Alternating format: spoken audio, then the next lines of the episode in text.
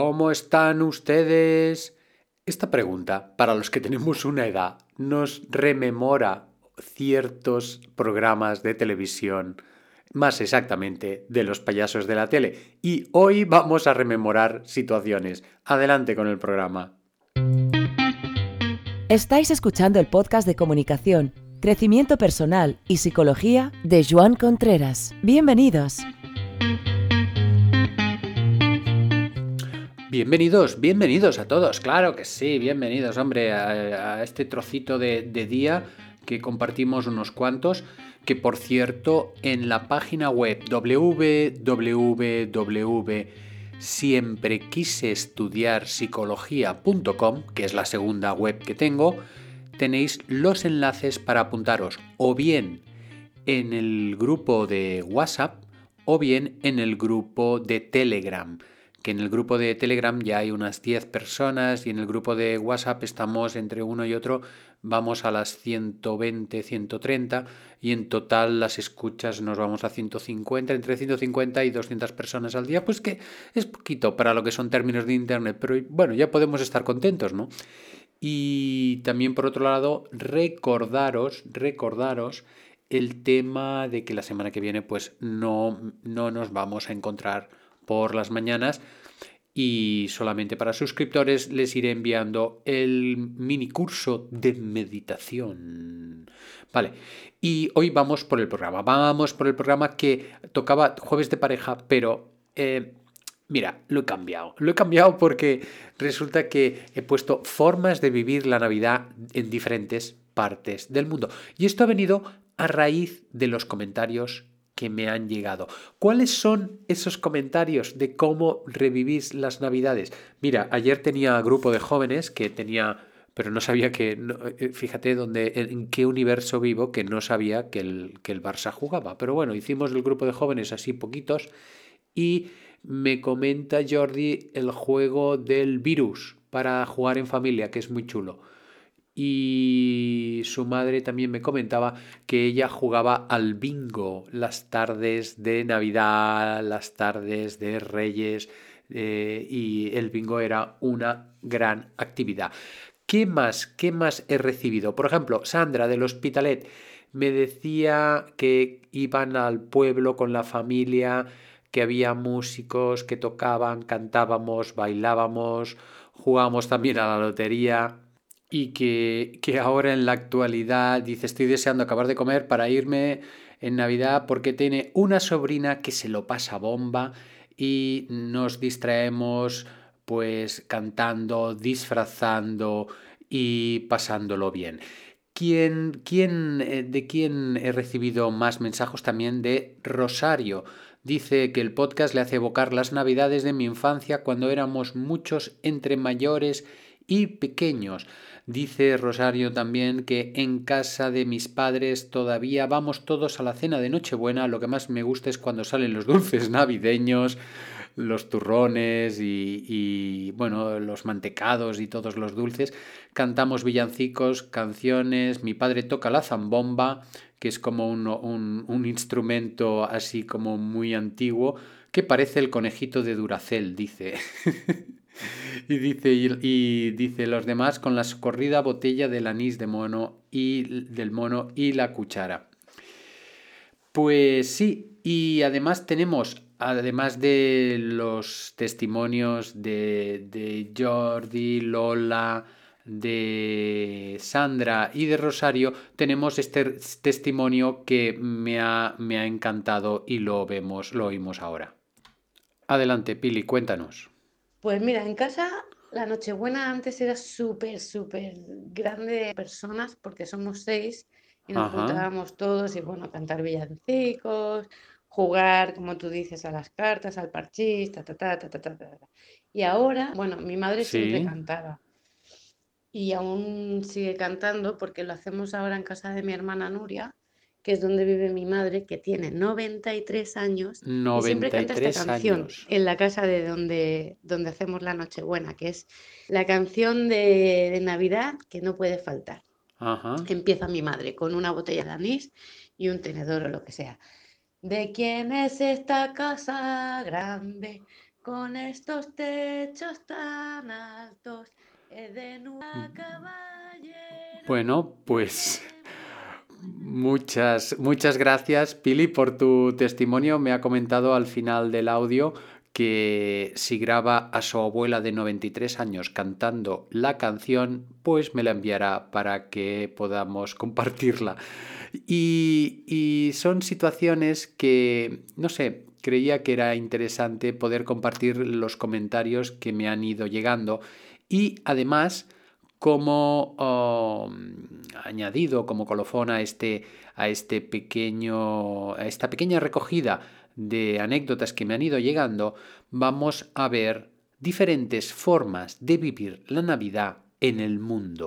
Fijaros que estamos acostumbrados a una forma una forma determinada. Y así, viajando por Internet, he visto situaciones muy, muy curiosas que me, me, encantaría que la gente que nos oyera, porque hay gente que nos oye pues muy lejos, pues a ver si nos la puede confirmar o no. Por ejemplo, en Japón, ¿qué hacen en Japón? Dice, gracias a una campaña de publicidad de la cadena de comida Kentucky Fried Chicken, los japoneses suelen quedar para comer pollo frito el 23 de diciembre. O sea que vaya tradición en Japón. Lo que pasa que en Japón, como todo es diferente, no me extraña que hagan cosas de este tipo, porque es que son como... A veces el mundo japonés es lo más kafkiano que te puedes echar a la cabeza. Pero, en fin, es esa la, la tradición, a ver si alguien del Japón nos lo pudiera confirmar en Nueva Zelanda. Esto sí que está confirmado porque lo he visto en, algunos vídeos de YouTube. En el país de los kiwis hay un árbol que se llama Poutukawa y resulta que es un árbol propio de, allí, de, Nueva Zelanda, que en esta época del año que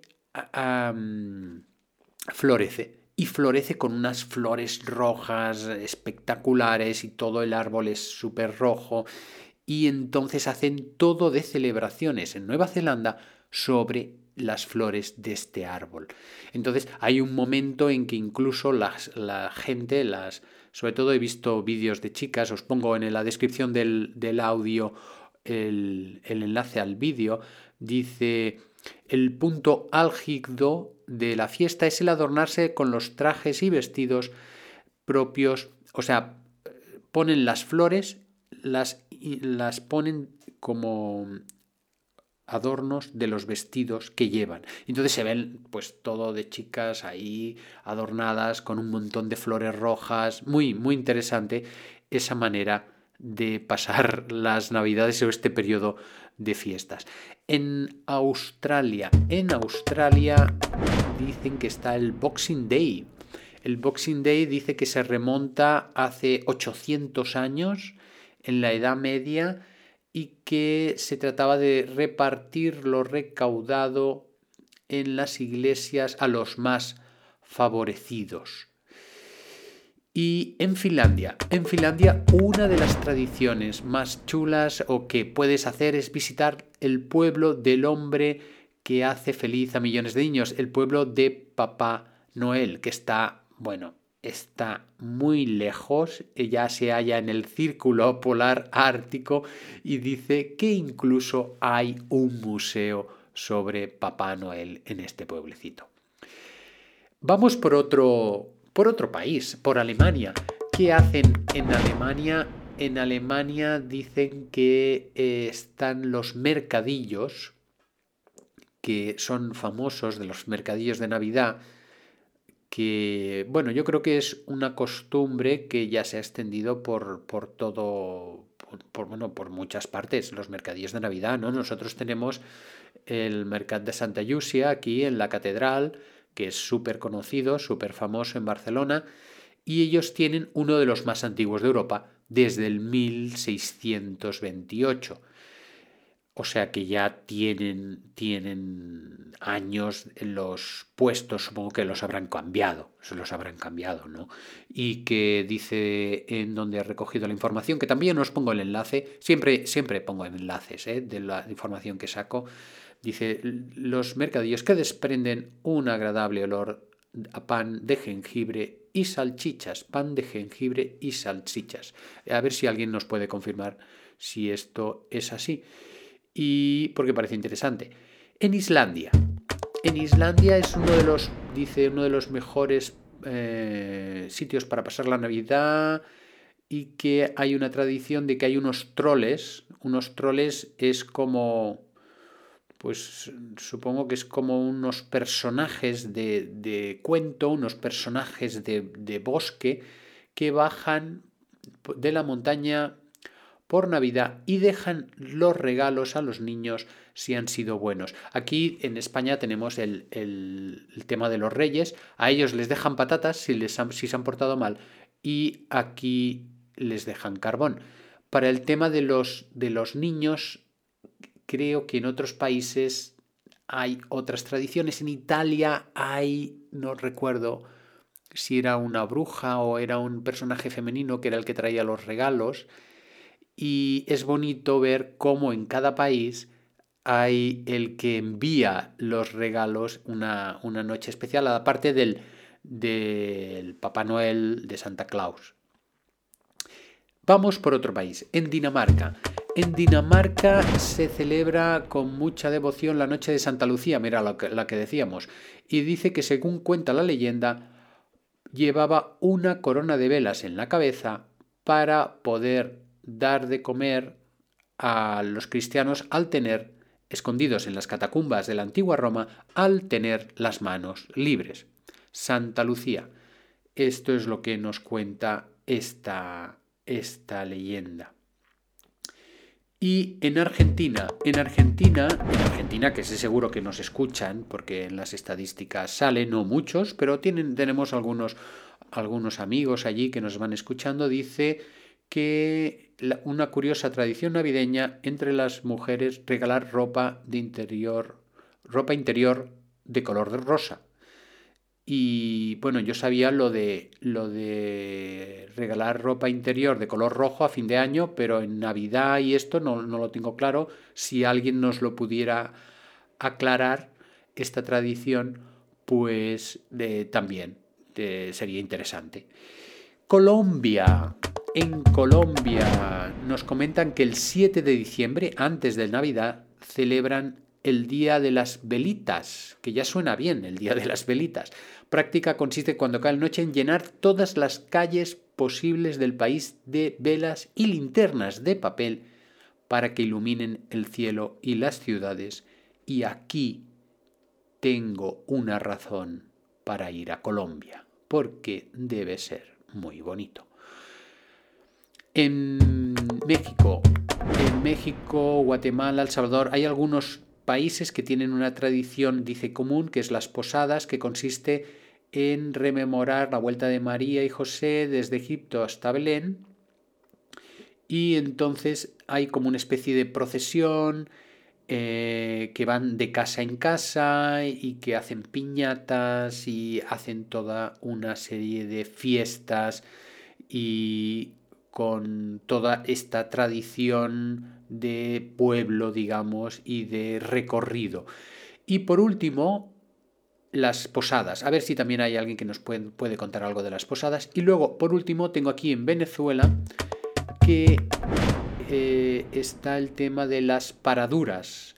Una tradición típica de las zonas andinas, dice, y que representa el pasaje bíblico del niño perdido y hallado en el templo. Entonces, dicen Em, bueno, exactamente no sé cómo va, pero dice que eh, cogen al niño Jesús, lo ponen de pie y hacen como si caminara, ¿no? O sea, no, no sé exactamente, si alguien también nos lo pudiera aclarar, pues mucho mejor. Nos vamos al minuto 14. Hemos visto algunos testimonios de eh, amigos que nos han dejado su opinión de cómo ha ido esto de las Navidad o cómo han ido sus Navidades cuando eran pequeños, sus Navidades cuando son ahora. Hemos visto Navidades en eh, diferentes partes del mundo y ahora nos toca. Vamos a respirar un poquito.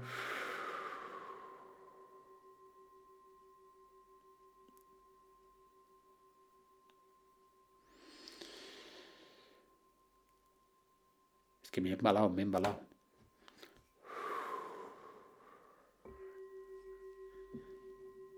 Y nos vemos en el siguiente programa. Hasta luego.